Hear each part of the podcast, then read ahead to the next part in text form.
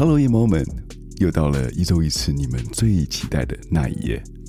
前两天是愚人节，不知道大家有没有被好朋友骗呢？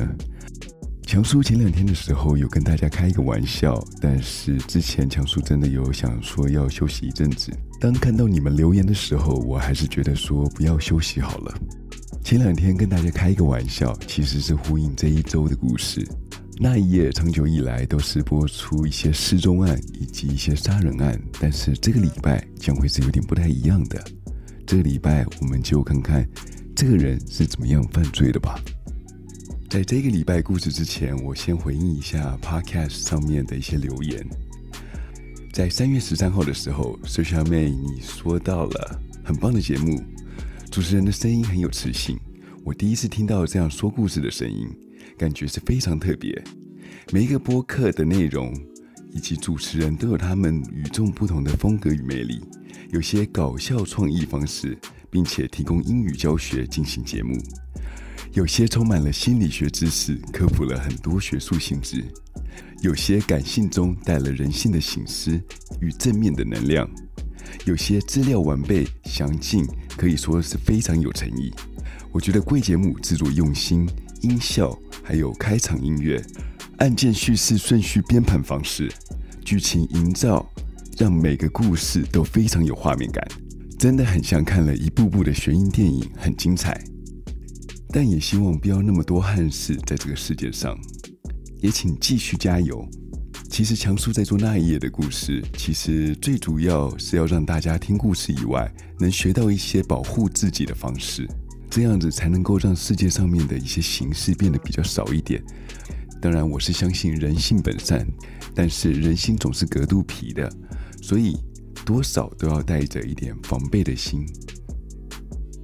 苏莎也谢谢你的支持，也请你继续支持。还有，如果你们是第一次听那一夜这个节目的话，请听完以后喜欢这个节目，欢迎到 Podcast 上面去留一个五颗星的好评。如果四颗星以下的话，就请不要在上面留喽。而且我最近发现，最近很多人都留四颗星以下，到底是怎么了？赶快去帮我改回来。如果你是使用 Spotify 或者是 Podcast 的话，请订阅这个频道。我们在 Instagram 跟 Facebook 上面有粉丝页。如果你们想要多了解一下这个案情的资料的话，欢迎到 Facebook 或者 Instagram 上面去搜寻那一页。好，那我们就开始这个礼拜的故事吧。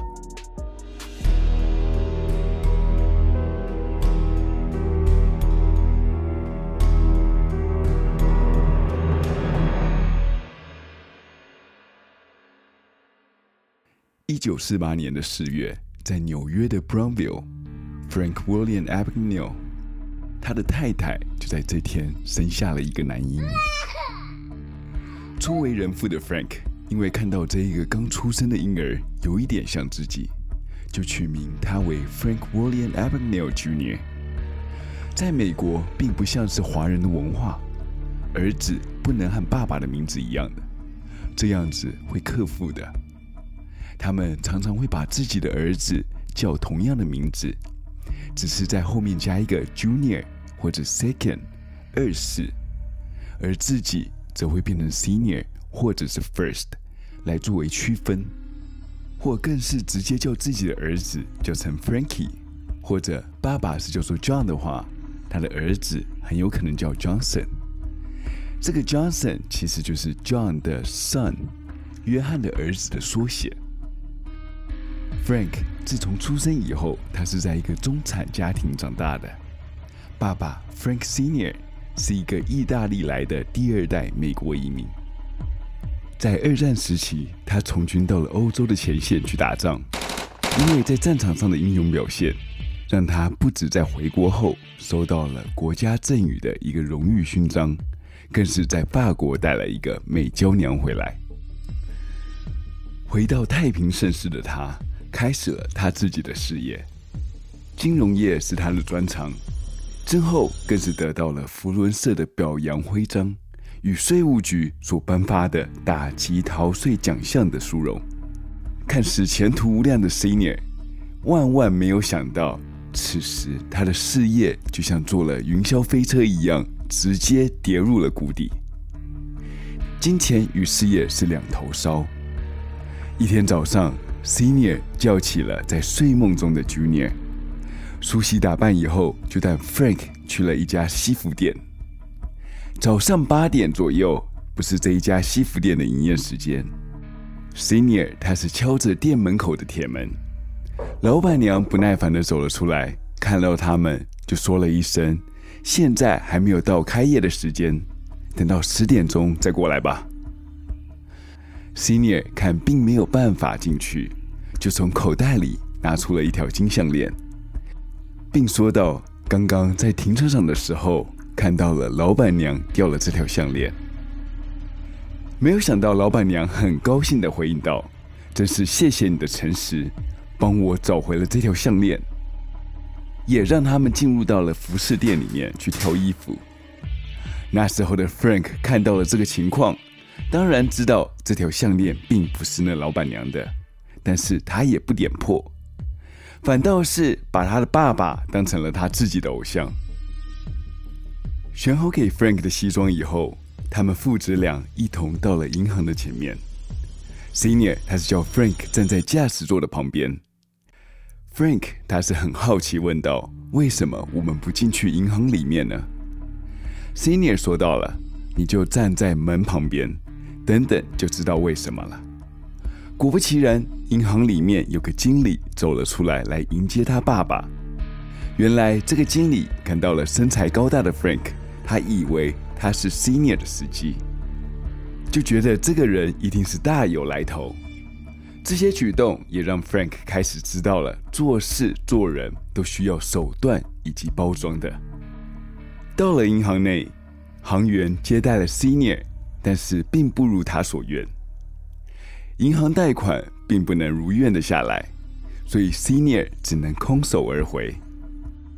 少了银行的贷款，Senior 为了要救公司，他只能把自己的车子、房子给卖掉，来继续支撑他的公司。他们从高级的 New Rochelle 搬到了 East Chester。转学后的第一天，Frank 他是穿着他之前的高级私立学校制服去了他的新学校。到了学校的他，发现了这个学校的学生并不友善，尤其看到了他穿着制服的他，更是有敌意。当他走进新教室的时候，被当时一个班上的学生推了一把，差一点跌到教室的前面。他在听到其他学生正在讨论不知道新的代课老师长什么样子的时候，他突然走到了讲台前面，在黑板上面写下了 Mr. Abagnale。接下来又用力拍了拍黑板，说到了：“现在开始上课，大家快回到座位上。”没有见过新老师的学生们看了他的气势以后，就乖乖的回到座位上准备上课。问了大家前一天教到第几页的时候，就叫刚刚欺负他的学生到教室前面念课文给大家听。这时候，真正的代课老师走了进来，看到了这情况，不知道发生了什么事情。他表明了他是新来的代课老师。一般看到东窗事发的人，通常都会乱了阵脚，但是 Frank 看到了真的老师。却不慌不忙地说到了，他是学校派来的代课老师，之后也会转正为正职的老师。这让真的代课老师当下变得不知所措，哑口无言，还扬言说：“我特地从别的城市过来到这里代课，换了老师也不早通知我，我再也不会回到这个学校了。”虽然没有多久就被学校揭穿了他的身份，被叫到校长室。也请了他的父母来到学校了解情况，但是第一次冒用别人身份就上手的他，坐在外面并不是在忏悔他所作所为，而是沉浸在刚刚他在做老师的喜悦。他看到了一个学生走进了教务处，要缴交医生证明来请假，他就和他说：“你应该把那医生证明折一下。”不了解他在说什么的学生傻傻的看着他。他又继续说道：“你不可能刚刚从家里一直拿着这医生证明过来的，一定会放在口袋里面。所以这证明了有痕迹，他们才会相信。这也说明了 Frank 他在作假的时候心细的程度了。校长告知了 Senior 与 Frank 的妈妈的时候，妈妈她是非常的生气，出来以后一句话都不说。倒是 Senior 他是微微的对 Frank 一笑，也并没有责怪他的意思。这也开启了 Frank 他不平凡的人生的开关了。虽然刚刚说到是 Frank 在扮演别人的角色，但是这并不算犯法。他第一次真的开始犯法的时候是盗刷信用卡，而那个受害者正是他的爸爸。当时 Frank 他放学以后有一个兼职的工作，但是离学校和家里有点距离。疼爱 Frank 的爸爸 Senior 就把他的皮卡以及一张加油的信用卡给了 Frank。脑筋转得快的 Frank 马上就把这个事情动到了他的爸爸的加油信用卡上面。他到了加油站里面，买了四颗轮胎、几罐机油，还有一些汽车相关的物品。结账的时候，和那个店员讲说：“你帮我刷这些东西，但是我不需要这些东西，你只要把现金给我，我再多给你五十块美金。”没有想到，这个店员居然帮他做这样的事情了。虽然当下他赚了一千多块。但是事隔几天以后，他的爸爸却因为他这样的行为赔了三千四百块美金给了这信用卡的公司。这时候的他也才十五岁而已。在一天的下午，还在学校的 Frank 突然觉得身体不适，和学校请了假要回家里休息。回到家的他看到了有一双不属于他爸爸的鞋子。当时没有想那么多的 Frank。叫着他妈的名字，就看到了他爸爸的生意伙伴和他妈妈从他爸妈的房间走了出来。即使是涉世未深的 Frank，多少都知道这里面有些问题。虽然当下他并没有把这事情跟他妈点破，但是他也没把这事情和 Senior 说。他知道，如果把这事情说出来的话，就很有可能让他的家庭给破碎了。所以他选择了沉默。虽然他并没有干涉这个事情，但是事情并不像他想象中的一样。没有多久后，他妈妈就提出了离婚的协议。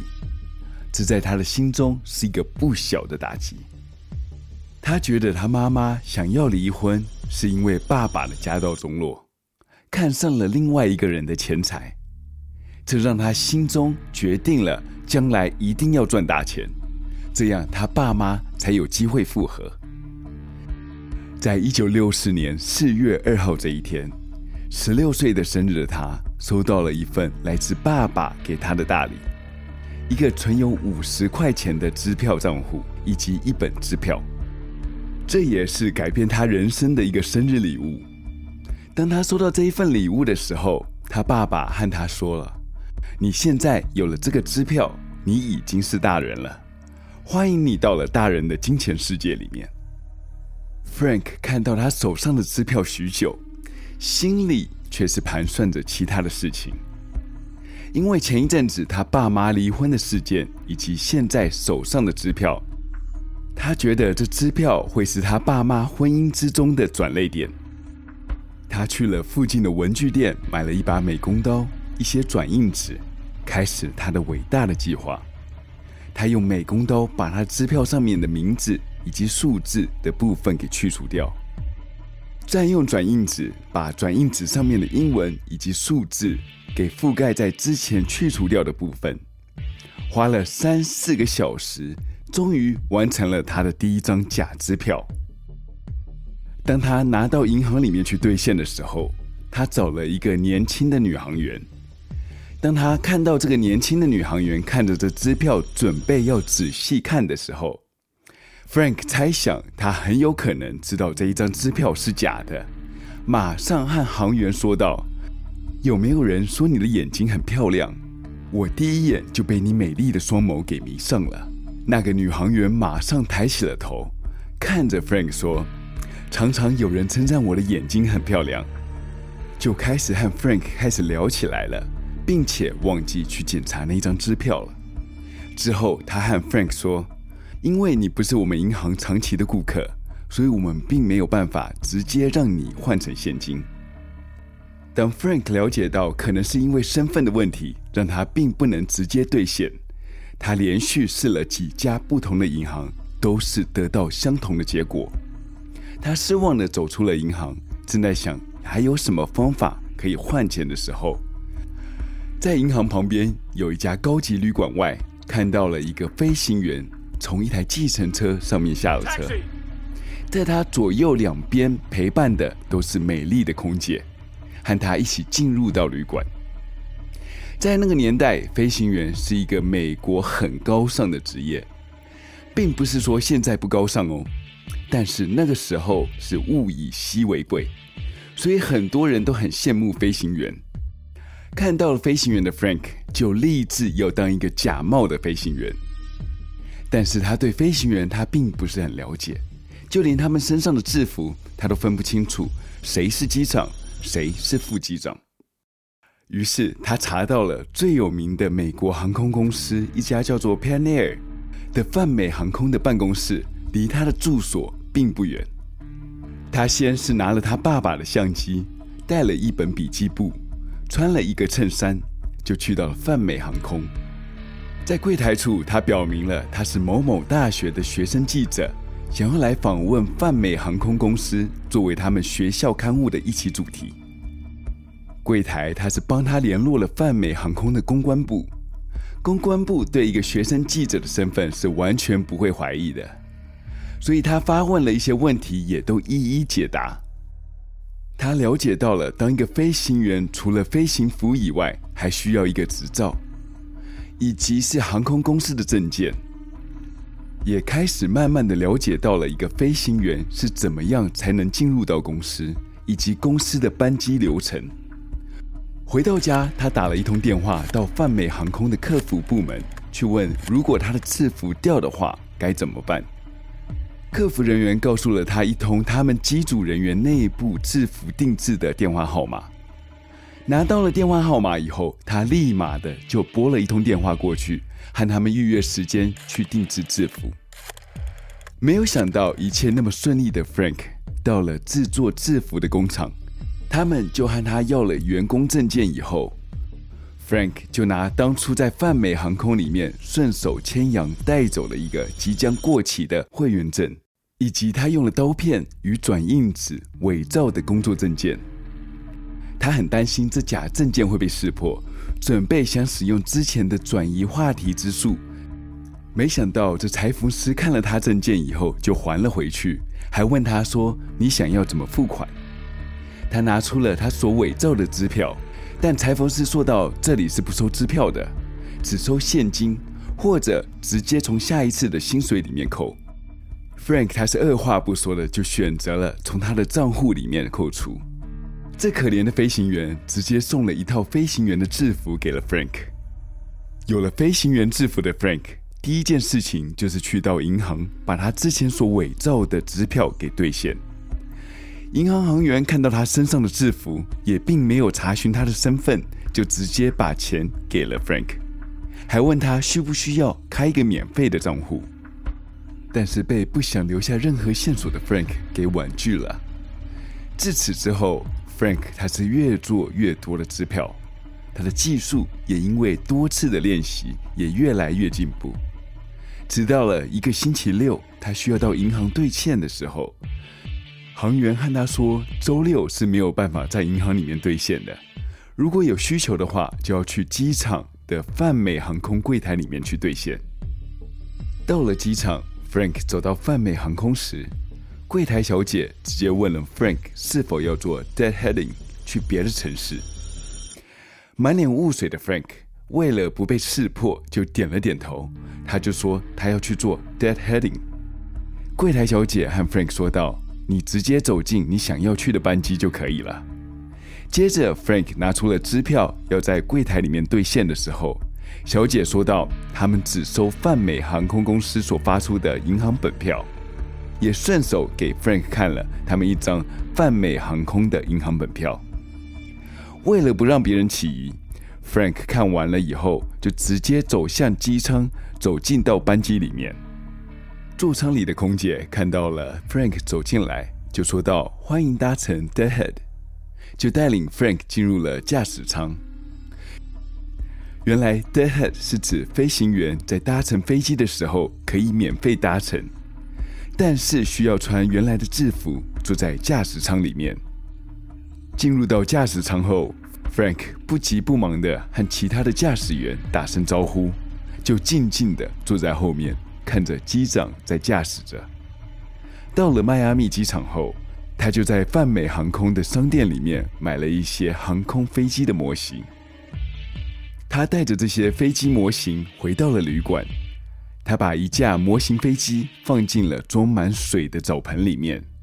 过了五分钟后，拿起来，再小心翼翼地用手中的镊子把模型飞机机尾上的泛美航空标志给慢慢地撕下来，再把还有粘性的标志。贴在他之前所做的假支票的左上方，这样就完成了泛美航空所使用的银行本票。虽然做的已经很接近他在柜台上所看到的银行本票，但是一向小心的他决定先去测试看看。他穿着机师的制服到了迈阿密机场的柜台，他将支票递给了柜姐，但是看到柜姐好像看破了什么。说时迟，那时快，他运用了转移视线大法，称赞了柜姐一番，讲的柜姐是心花怒放的，霎时间把检查支票的问题全都放在脑后了。但是这个举动让 Frank 了解到，其实他的伪造技术还并不完美，还有很大的破绽。于是他去了银行，找了最年轻的女行员。一开口就说到：“有没有人说你应该是全银行里面最漂亮的女生？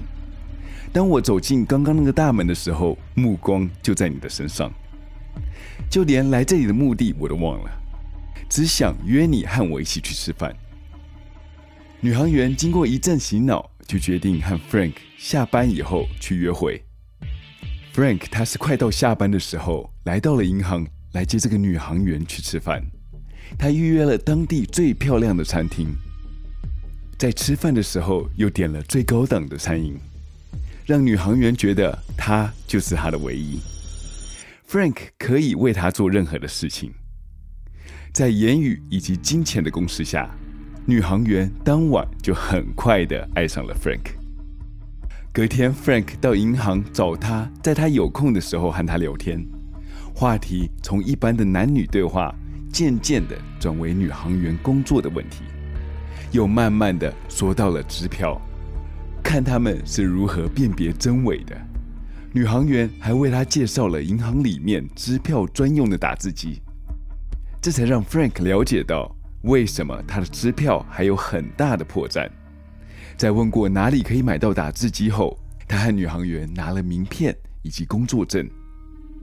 回到家以后，自己再伪造一个银行里面的工作证。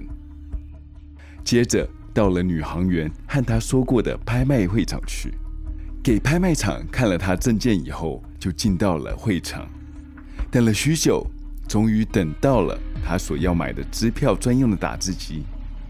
当时标到的价格为五百美金，现在看起来大概是五千块美元，所以是相当贵的一个打字机啊。但是对于 Frank 来说，这是一个非常值得投资的，因为这个打字机是 Frank 伪造支票的最后一张拼图。有了它以后，Frank 他的支票几乎是天衣无缝，接近完美。但是这时候，在美国华盛顿特区的 FBI 总部却盯上了 Frank 之前所做的伪造支票。虽然已经看起来很像真的支票，但是因为没有特殊打字机。所以，因为字体的部分可以看得出来它的破绽，而且可以确定这些支票都是出于同一个人之手。探员 Joseph Shear 指出了目前所收到的伪造支票，大多数都是在美国的东岸。以时间来看，他们可以确信这并不是集团所为的，而是孤狼犯案。他们也确定了第一张支票是从纽约州出来的。所以犯人很有可能是在纽约长大，或是长期住在纽约的人。当初 Frank 一直认为金钱是他爸妈离婚的主要原因，只要家里有了钱，妈妈就会回来了，他们就会像以前一样一家团聚。他存下了他所赚的钱，找了他爸爸，说准备要带他爸妈和他弟弟一起出国去玩，这样子他爸妈就会有机会复合在一起。当他在餐厅里面见到他爸的时候，他把这个想法说出来给他爸听，他爸和他说这已经回不去了。他也知道他妈妈现在正在和他的朋友在一起，他们两个已经结婚了。所以希望 Frank 他以后再也不要有这样的想法。听到这消息的 Frank，他是满脸的失望，脑袋是一片的空白。他觉得他辛苦了那么久，居然换不回一个完整的家庭。离开餐厅的路上，在人来人往的街道上，唯一安静的地方就是他的心里。等他回过神的时候，他已经到达了机场，已经搭上了前往加州洛杉矶的飞机上。在飞机上，他认识了一名操着一口法国口音的空服员，他们聊得很投缘。很快的时间就过去了，眼看飞机快降落在洛杉矶机场，Frank 就和那空服员要了电话，以及约他之后在洛杉矶吃顿晚餐。下了飞机以后的他，到了靠近好莱坞的 California Motel Tropicana 的一家汽车旅馆住了下来。他到了柜台，和他们租了一个月的一间房间，拿到了钥匙以后，又顺便和柜台换了三张支票。柜台看着他穿着机师的制服，也没有说什么，就直接给他现金了。但是汽车旅馆的老板在后面的办公室看到了这个举动，他打了通电话给银行，想要确认这些支票是没有问题的。银行收到这个讯息以后，与之前 FBI 与他们通知的案件有点雷同，所以他们就联系了 FBI。在下飞机的第一个晚上，Frank 一个人寂寞难耐，他打了一通电话，给了他稍早前在路边拿到一张陪睡的名片。他打过去找了一个小姐来陪他运动。这小姐到了旅馆以后，想要先收钱，Frank 才说道：“他现在没有现金，只有支票。”他要先去附近的银行换钱才能给他。那小姐和他说，这附近的银行都已经打烊了，并没有办法换。Frank 他又说到了，因为他打算换一千块钱，所以他身上需要一点现金防身。于是和那个小姐讲说，如果你愿意的话，我把你的费用用这一张支票付了，你额外再给我七百块就好，其他的就当做给你的小费。当那个小姐听到了当晚的费用扣除掉七百块，收了这张支票，她还现赚两百块美金，这比她一晚做的还要多。二话不说的，直接拿出了七百块给 Frank。大家应该也知道这张支票是假的吧？但这也造就了 Frank 他另外一个记录，就是白嫖了以后，还让小姐额外付他七百块的过夜费。变相的让 Frank 做起了夜间服务的工作。探员 Joseph 收到了讯息以后，连夜的从东岸飞到了加州来看这一张支票。因为有了打字机的加持，他们已经没有办法当场确认这一张支票的真伪，所以他们要求把这一张支票带回去做检验。老板说道：“如果这张支票是真的，就得立刻还给他们。”因为他不希望这个住客接下来一个月是住免费的。Joseph 听到这一句话，眼前是一亮。他知道这个他们追踪已久的嫌犯很有可能今天就会落网了。他立刻问了房号，拿了钥匙，又通知了其他的探员，叫他们在出入口都守好。他到了二零一号房，拿起了他的配枪，用钥匙打开了房门，走进了房间内。他看到了地上一地的支票，桌上又有着打字机，但是房间里面并没有人。他对着厕所叫道：“我们已经把这里封锁了，不要反抗，快点出来！”就听到一声马桶冲水声，厕所的门慢慢打开了，Frank 这时候穿着西装，慢慢的走出来，看到 Joseph 的 Frank，他也是不紧张的，和他说道：“我叫 Barry Allen，我是特勤局的，你们是洛杉矶警局派来的吗？通知你们那么久，为什么那么久才到？”看到 Joseph 不敢放松的，仍然拿着枪指着 Frank，Frank 他看着他说道：“放轻松，我现在要把我的手放进我的口袋里面，拿出证件，不要开枪。”就看到他不疾不徐的把手伸进了西装内层，把皮夹拿了出来，丢给了 Joseph。Joseph 他一手拿着枪，一手准备要拿起皮夹看。就在这个时候，Frank 说道。我可以看你的证件吗？我要确定你不是那个嫌犯。Joseph 把自己皮夹里面的证件拿出给 Frank 看，Frank 就说到了：“这年头不能相信任何人，这个犯人很狡猾，我已经让他逃脱了一次，这一次差一点抓到他，但是还是让他逃走了。”就带着 Joseph 走到窗边，指了指外面，说：“他就是从这个窗口逃了出去。”他的同伴正在追捕他，而他在这里准备要把这些重要的物证给带走。Joseph 看他讲得这么诚恳，而且完全不像是犯人的样子，所以就渐渐的放下了心防。Frank 他是走到了桌边，说到了他现在就是用这一台打字机犯案的，让所有的支票变得更难察觉。Joseph 心里想说：“难怪刚刚看到的那张支票一点破绽都没有。”就看到了 Frank 拿起了打字机，和他说道：“我要先把这重要的物证放在车上，麻烦你在我的同伴还没回来之前，或是洛杉矶警察还没有来这里封锁现场之前，帮我看管这间房间。”说着，就拿着打字机往屋外走。Joseph 他看到他离开的时候，就说到了。你的钱包还没有拿，Frank 说道：“我现在没有手，等等再回来和你拿。我相信你。”就慢慢的走出了房间。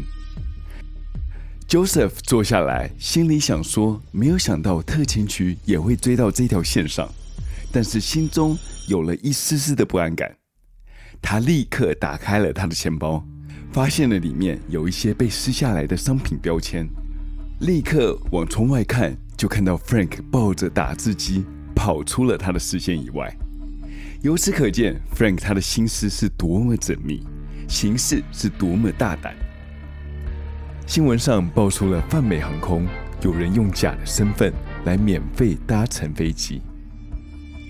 Frank 搭上了飞机以后，搭乘 Deadheading 前往纽奥兰。飞机到了三万英尺以后，那班机的机长突然转头和 Frank 说道。因为公司的新规定，只要是 deadheading 的机师，都要轮流开飞机，来确定他是有机师的资格。Frank 他是已经坐了超过两百次的飞机，每一次都是近距离的看着机长的驾驶，但是从来没有操控操纵杆。他接过操纵杆以后，脑袋是一片空白的。但是他想到。之前有记得，机长只要到三万英尺的时候，就会使用自动驾驶功能，所以他开启了自动驾驶功能，这样他就顺利过关了。但是因为这一次差一点被识破，而且在接过操纵杆的时候，他感触极深，他知道他手中掌握着一百四十条生命，这也包括了他自己在内。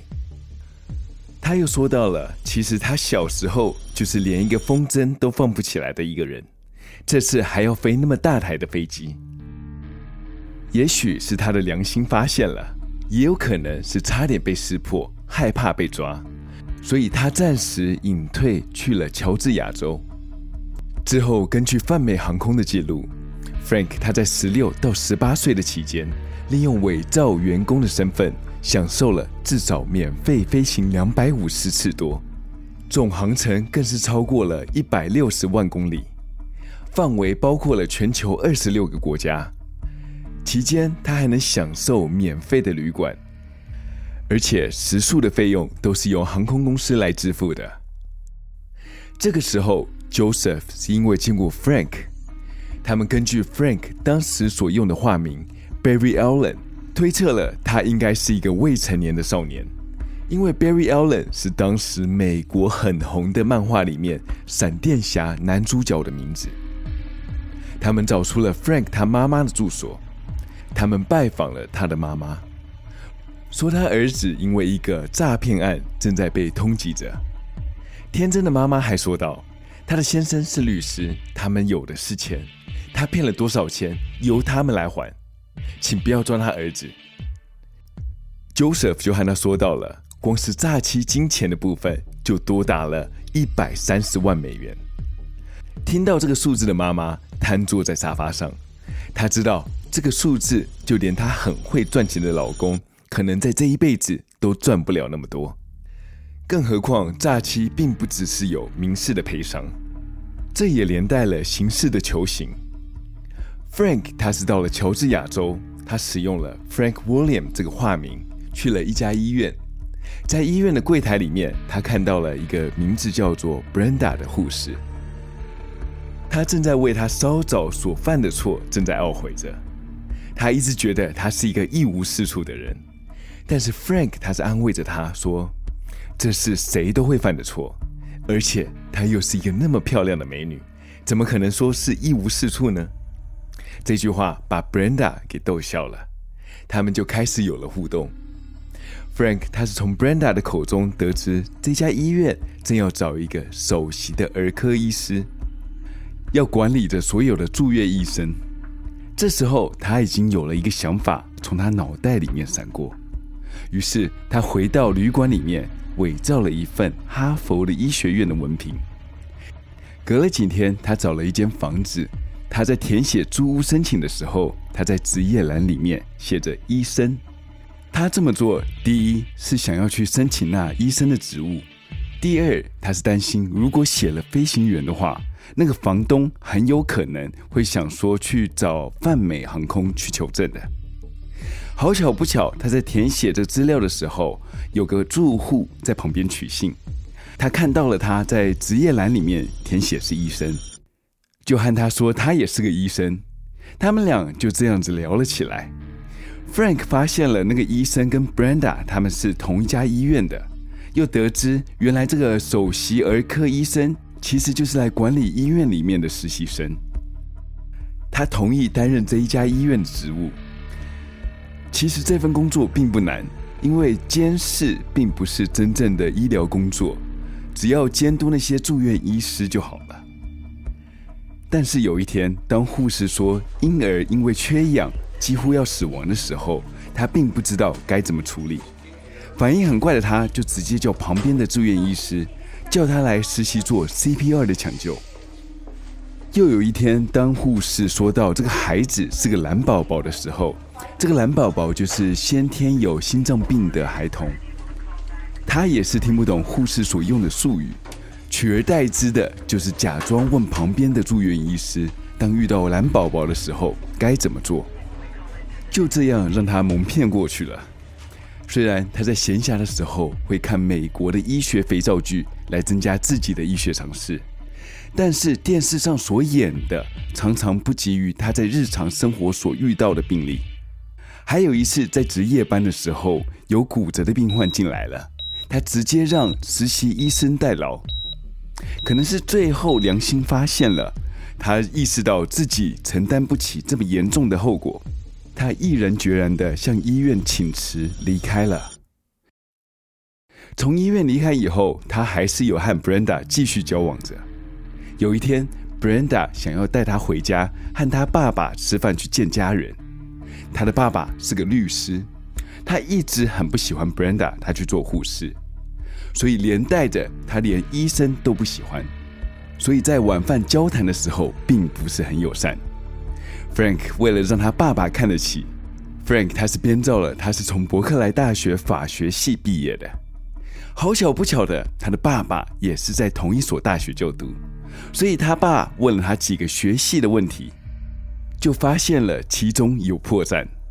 在晚饭过后，Frank 和 Brenda 他爸爸单独相处，他爸就问了：“你既不是医生，也不是律师，你接近 Brenda 到底想要他什么？”，Frank 他是沉思了一会，慢慢的抬起头来，说到了：“也许我什么都不是，可能什么都没有，唯一有的就是爱着你女儿的心。”没有想到这句话居然戳到他爸爸的心坎里面，他是打从心里面就开始喜欢这个小伙子。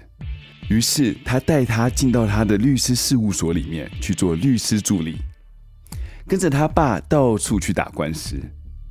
律师助理是不需要任何律师资格或是学历的。在一次的休庭中，他认识了对方的律师。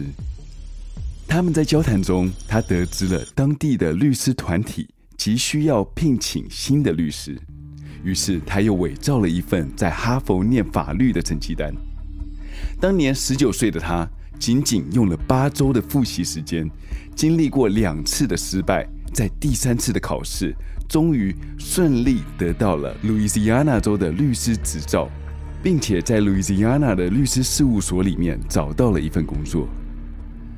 有了一份正当的职业以后，Frank 决定与 Brenda 一起步入礼堂。在他们婚礼上所到的宾客是非富即贵。就在这个时刻，来了几名的不速之客，而 Joseph 也在这个名单之内。Frank 在楼上看到 Joseph 的身影，他自知不妙，急忙跑到了房间整理行李，匆匆的和 Brenda 表明了他是个骗子，又和他约在三天之后的机场见，一起去国外度过新的生活。Brenda 试图劝说叫 Frank 他去自首，但是年轻气盛的 Frank。怎么可能接受下半辈子都要在监牢里面度过？他就从窗户给逃走了。Joseph 他又一次晚了一步，他看到了呆呆蹲在床边的 Brenda，和他说到 Frank 诈欺的事情，希望 Brenda 能够帮助他们一起逮捕 Frank。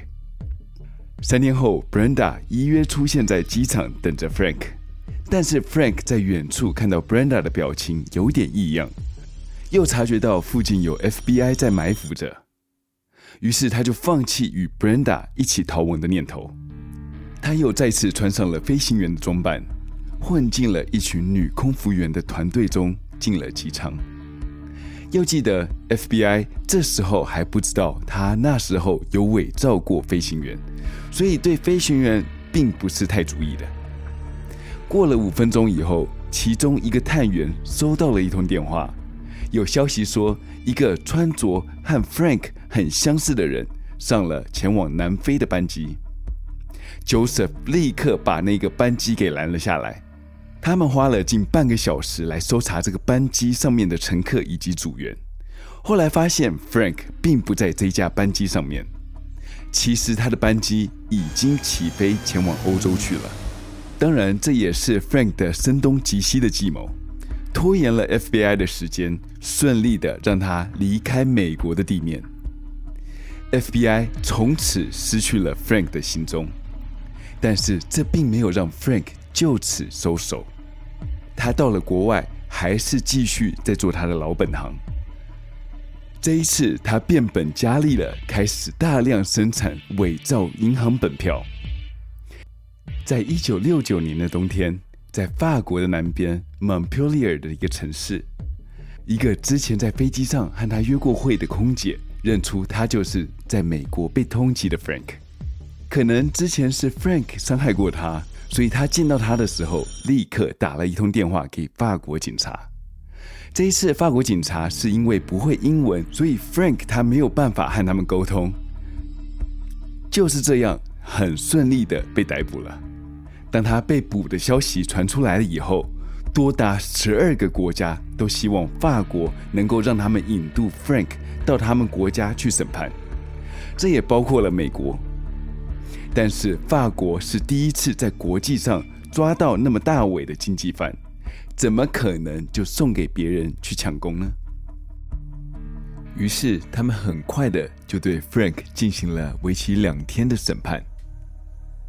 他被押送到法国佩比尼扬市的监狱服刑了一年，因为没有什么危险性，也在狱中的表现比较良好，所以减刑为六个月。他在那狭小、脏乱无光的囚室度过了六个月后，就被当局给释放了。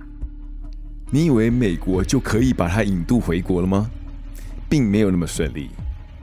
排在美国前面还有一堆国家，虽然美国跟其他的国家都在协调，但是唯独瑞典不买单。他们直接向法国引渡了 Frank，也象征性的把 Frank 在瑞典关押了六个月，再把他释放了。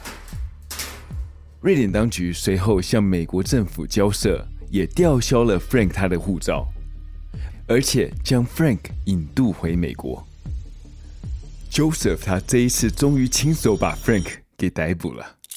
在往返美国的班机上，Frank 他是有感而发的看着他离开已久的美国。在降落前，他叹了一口气后，和 Joseph 说：“他想要去上厕所。” Joseph 带着他和其他的探员到了厕所，眼看 Frank 在厕所里面已经超过了五分钟，空服员们也在催促 Joseph 一行人回到座位上坐好。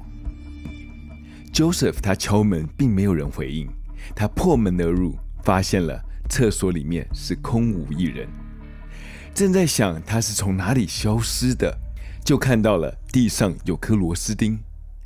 立刻发现了，他把马桶背板给拆开来以后，从那里离开了。Joseph 又一次隔着窗户看着 Frank 在他面前消失了。当然，这一次 Joseph 也早有准备了，他在机场周围都安排了 FBI 探员，也把 Frank 他的照片给所有的同仁看了。虽然逃脱，但是没有离开机场，就再次被逮捕了。在美国的法庭上面，也没有在法国那么好说话。美国判了 Frank 十二年的徒刑，中间有个小插曲，他在判刑的期间有成功脱逃过，但是在网络上的资料并不是很多。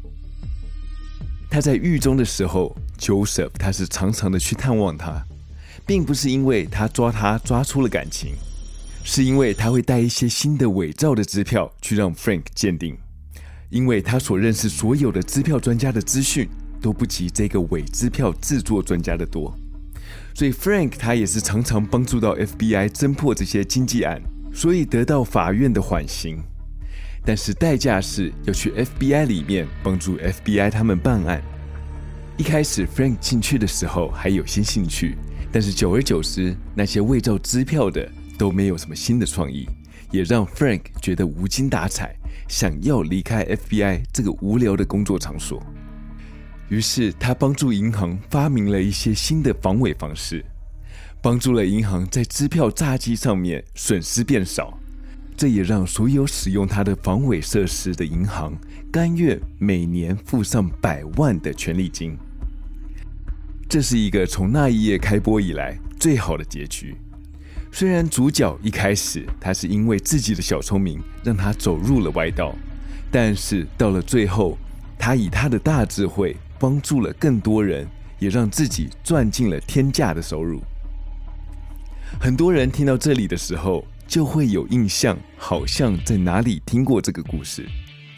没有错，这个故事的主人翁有着智商一百四十的高智商。也因为自己的事迹，出了一本小说，叫做《Catch Me If You Can》。之后，在二零零二年被大导演 Steven Spielberg 翻拍成电影《神鬼交锋》，或是叫做《猫鼠游戏》。而演这个主人公的是 Leonardo DiCaprio，而饰演 Joseph 的是 Tom Hanks。顺带一提，Joseph 跟 Frank 到现在他们都是好朋友。